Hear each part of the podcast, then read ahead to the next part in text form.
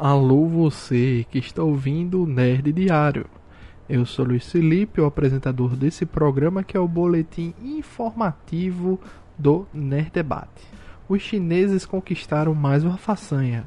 Eles bateram o recorde mundial ao manter o reator de fusão Tomahawk supercondutor avançado experimental a uma temperatura de 120 milhões de graus Celsius durante 101 segundos é um experimento com núcleos atômicos que foi batizado de Sol artificial.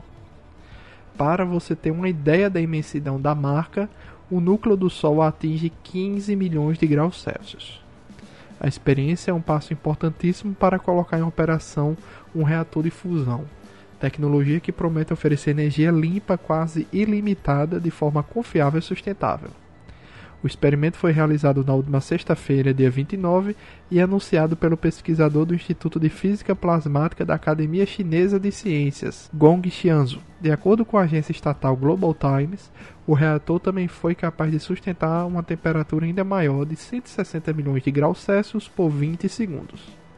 A Netflix anunciou que O Legado de Júpiter não continuará como uma série na plataforma.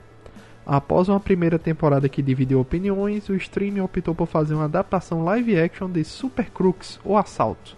Outra HQ de Mark Millar conta a história de supervilões veteranos. O Deadline afirma que o elenco de O Legado de Júpiter está livre de seus compromissos com a série, e Millar afirmou que a produção ainda pode voltar no futuro, mas fontes disseram ao site que isso pode acontecer em um formato diferente ainda não divulgado.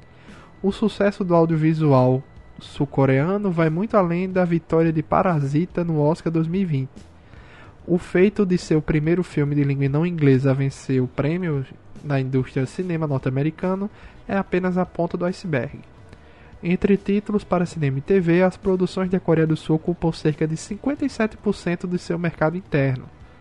No Brasil, o índice é 14%.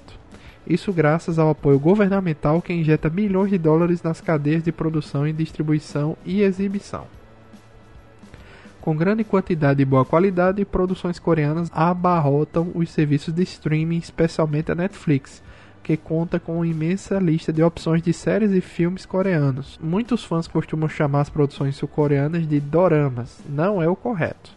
Doramas são as produções dramáticas produzidas no Japão, Títulos lançados na Coreia do Sul podem ser chamados de K-dramas. Mas um detalhe é que normalmente difere esses títulos das séries americanas. Produções na TV asiática costumam ter entre 80 e 90 minutos por episódio. As de Hollywood normalmente possuem entre 20 e 40 minutos.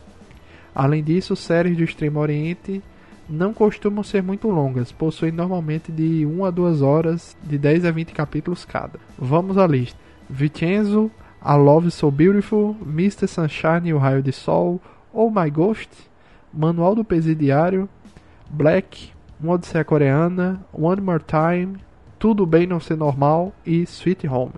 Bem pessoal, hoje ficamos por aqui. Não esqueçam de ouvir os episódios semanais do Nerd Debate sobre filmes, animes e séries. E continuem ouvindo o Nerd Diário de segunda a sexta pela manhã.